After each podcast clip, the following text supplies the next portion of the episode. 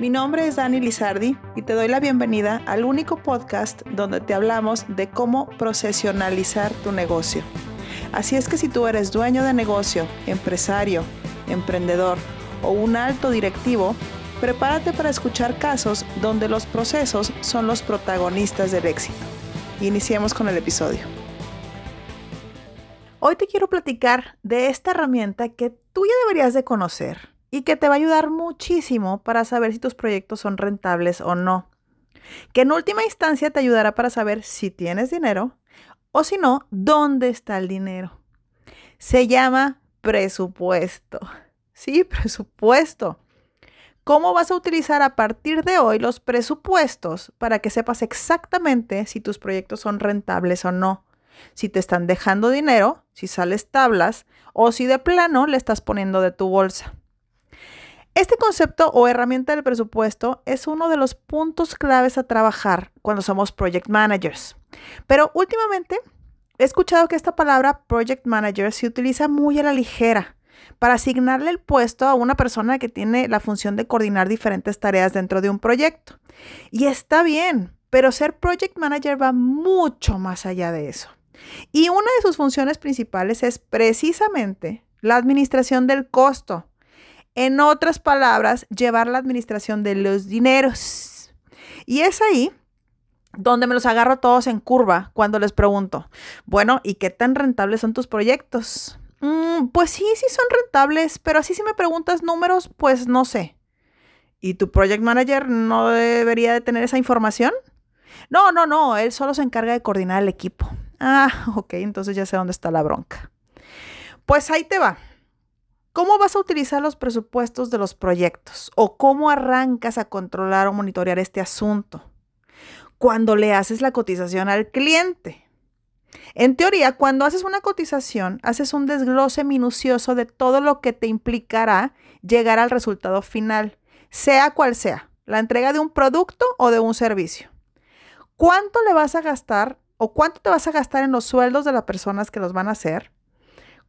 Cuánto te vas a gastar en materiales o materia prima que requieres y cuánto le vamos a cargar al proyecto por los gastos fijos que tenemos, como renta de oficina, el uso de computadoras y demás, porque todo cuesta y los proyectos tienen que pagar su parte proporcional. Y por último, ¿cuánto vamos a ganar?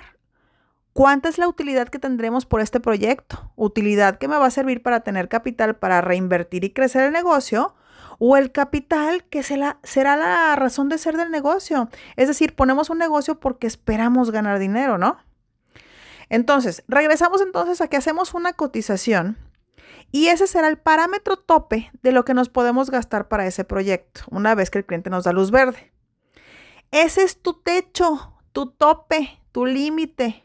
No hay más dinero que ese que pusiste en la cotización del cliente. ¿Lo tienes claro? Yo sé que no, porque aquí viene el sinfín de errores que cometemos, que como no lo tenemos claro, no lo vamos monitoreando. Y de pronto ya valió.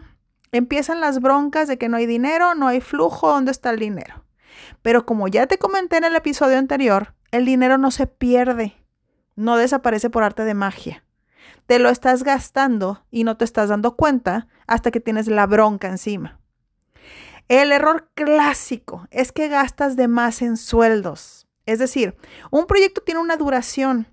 Esa duración cuesta en sueldos de las personas que lo van a trabajar. Pero ¿qué pasa si el proyecto se alarga, si se sale del tiempo planeado?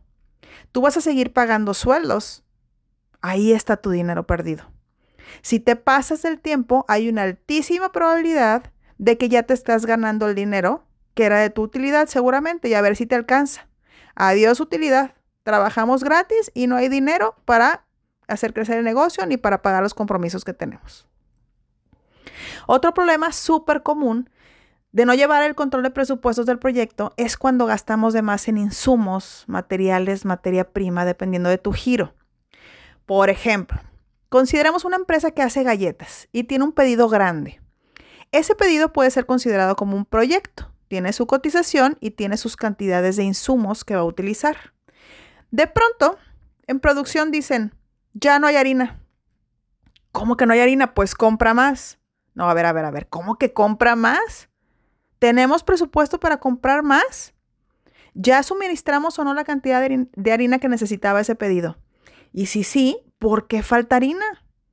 Y nunca falta el que dice, es que en las primeras que salieron se quemaron. Pues déjame decirte que también vamos a empezar a pellizcar el dinero de la utilidad para pagar ese error. ¿Vamos bien? ¿Me estoy explicando? Porque es urgente que empieces a controlar el dinero de tus proyectos con presupuestos.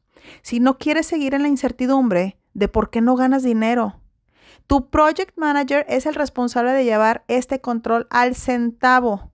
Si no tienes project manager, tu administrador o tú. Pero el trabajo de controlar, el dinero no se cumple con vender un producto, cobrar y entregar algo a cambio, como bien ya lo has vivido. Empieza con la cotización que se convertirá en tu límite para gastar y ve monitoreando tanto las entradas de dinero de ese proyecto lo que, o lo que te paga el cliente como los gastos. Y levanta la mano de forma preventiva cuando veas que se acerca un problema, de manera que puedas hacer un plan de acción para corregir.